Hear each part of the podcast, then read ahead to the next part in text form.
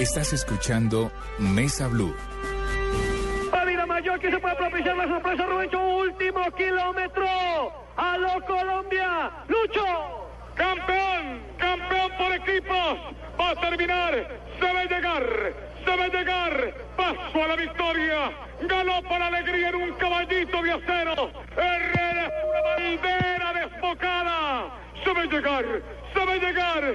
Se paran los relojes, las abejas, los niños se alborotan, saltan las piedras, los lagartos trotan, se sienten felices los cipreses. Se va a llegar, se va a llegar, paso a la victoria. Tiene el mundo otra cara. Se acerca lo remoto en una muchedumbre de bocas y de brazos. Se a llegar, se a llegar. Paso a la victoria. Herrera es una bandera desbocada. Paso a la victoria. Sagrado corazón de Colombia. Sagrado corazón de Jesús. Gracias. Esto se va a coronar. Este es tal vez uno de los momentos más emocionantes en toda la historia de la radio deportiva de Colombia. Pero además, Felipe, eh, eh, le quiero contar que fue la única vez en la que sin orden presidencial hubo cadena nacional. Ah, se encadenaron todos los... Hubo un momento, yo me acuerdo que yo estaba en ese momento oyendo a, a, a Artunduaga en Todelar y entonces dice, señoras y señores, me disculpan, no tenemos derecho, este es un hecho eh, que cambia la historia deportiva del país, yo me permito encadenar mi programa a esta hora con RCN que está transmitiendo la llegada triunfal de Lucho Herrera en la Vuelta a España. Y Super hacía lo mismo. Y Super hizo lo mismo. Y, y todos se fueron pegando y se fueron pegando. Entonces, y- todo el día le estuvo. y se Men- menos Caracol, que era la afectada. Exactamente, Caracol. Sí, Claro, porque los derechos eran de RCN.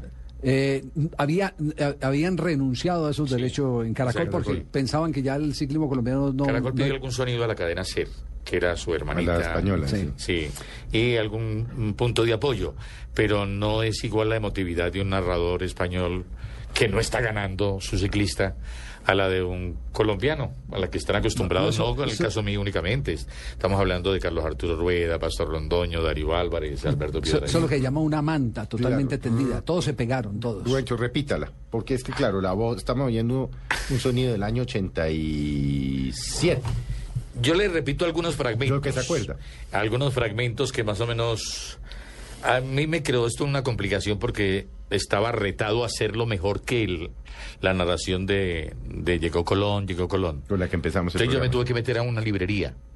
El día anterior le pedí permiso al jefe y me dejaron ir a una librería para pedirle el favor a una señora que me buscara lo mejorcito de Juan Ramón Jiménez, Miguel Hernández, García Lorca, Antonio Machado. Entonces ella se fue para unos folletines pequeñitos que venden.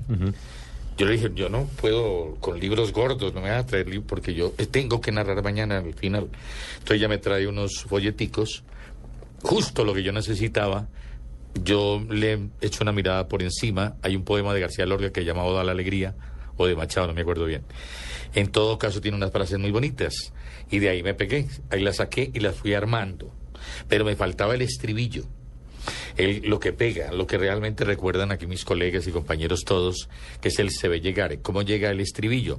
Yo tenía armado el resto, las frasecitas Y se bonitas. las había aprendido de memoria. No, además. las tenía apuntadas en una planillera. Ah, las tenía apuntadas. apuntadas, sí. Y, y trabajé hasta las 2 de la mañana. O sea, eso no... En la habitación. Lo que usted acaba de decir, la improvisación requiere un trabajo del berraco. ¿sí? Para que le salga, Para que le salga bien, óptimo y que 25 años después todavía lo estén recordando a uno con esto y ya ha pasado mucho tiempo, un cuarto de siglo.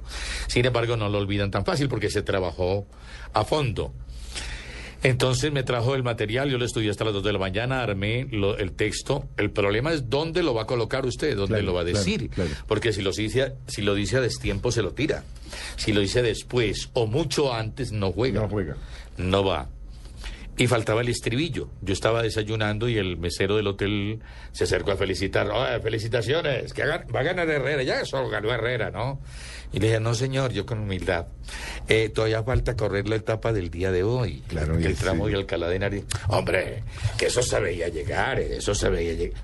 Esa es la frase, se ve llegar.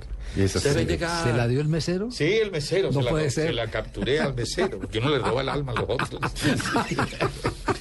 Entonces ahí ya tenía estribillo, yo dije, ya está armada para mis adentros, ¿no? El problema era aplicarla en el momento exacto y lo podía hacer, que esa era la parte más difícil, yo creo que la más difícil era esa. Entonces, empecé, se ve llegar, paso a la victoria, caen las telarañas. Corren los niños, saltan las piedras, se ve llegar, paso a la victoria, Colombia. Bueno, el resto se me confunde un poquitico con el tiempo, pero hablamos de todo lo que estaba viviendo el país en ese momento. El país era una sonrisa Se cogió completa. a Machado, Sí. cogió a. Lorca, a Un pedacito de cada. Jiménez, y juntó y armó una cosa, un Sí, libreto. exactamente de unos de un minuto y medio aproximadamente. Lo puse en el momento exacto y al final ya digo me metí en el llanto y todos lloramos. Todos los colombianos lloramos en ese momento. Y eso acabó con himno, ¿no? Obviamente. Hasta No, donde yo me acuerdo, eso- claro. Eso, claro, Eso dio cantaba- premio Ondas. Se cantaba. Ah, dio premio yo, Ondas. yo tuve que ir hasta Barcelona a recibir el premio Ondas. A donde allá Monjuy. Y sí, un paseo nocturno que nos dan por allá Sí. entre una Muy ciudad bueno. de noche. Y también dio premio Simón Bolívar, aquí en Colombia. Y el mejor premio es que usted donde va siempre lo saludan con ese tema de se ve llegar, paso a la victoria, y te recuerdan ese pasaje. Es No, pues es que a mí me pasó porque obviamente quienes me conocen pues saben que yo no sé nada de deportes, pero cuando ya esta semana vi a Rubencho y lo conocí en Mañana el Blue, yo dije, este es el tipo que hay que invitar. Inmediatamente fui donde, pues le invité a Rubencho, le dije a Javier, bueno Javier, eh, voy a invitar a Rubencho, inmediatamente se ve llegar, y yo, ¿qué es esa vaina? Ah, y en redacción, muchos de los muchachos de producción tenían el tema completamente claro. Se lo saben, esa es una manera de que me saludan los Escuchémoslo colegas. ahí, escuchémoslo ahí. Se ve llegar. Oye, ahí está el se ve llegar. A la victoria. Ganó para alegría en un caballito de acero. Herrera es una bandera desbocada. Se ve llegar, se ve llegar. Se paran los relojes, las abejas, los niños se alborotan, saltan las piedras, los lagartos trotan, se sienten felices los cipreses. Se ve llegar, se ve llegar. Paso a la victoria. Tiene el mundo otra cara. Se ve llegar.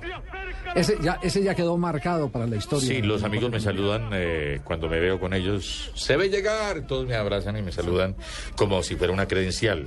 Ahora he cambiado la credencial en los últimos tiempos y la gente me saluda y es Dios salve a la reina. Ah, Entonces que ya- ese, fue otro golazo. Ah, pero Sí. ese es el de Adriana... De- de Mariana Pajón. Mariana Pajón. Pajón. Sí. Que también es otra irreverencia. Oigámoslo, oigámoslo Porque me le meto al palacio a la reina. Oiga.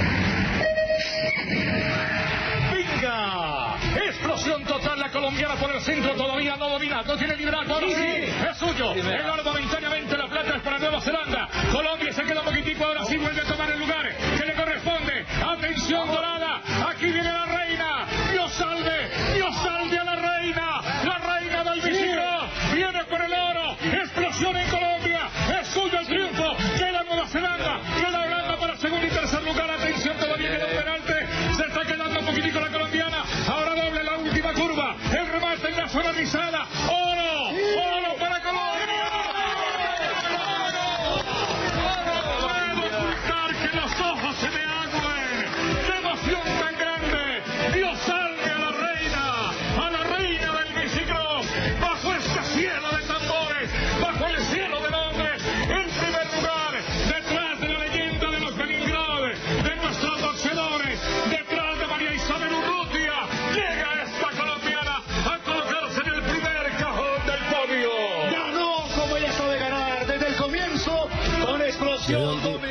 sacó el Dios salve a la reina? Estábamos en Londres. Sí.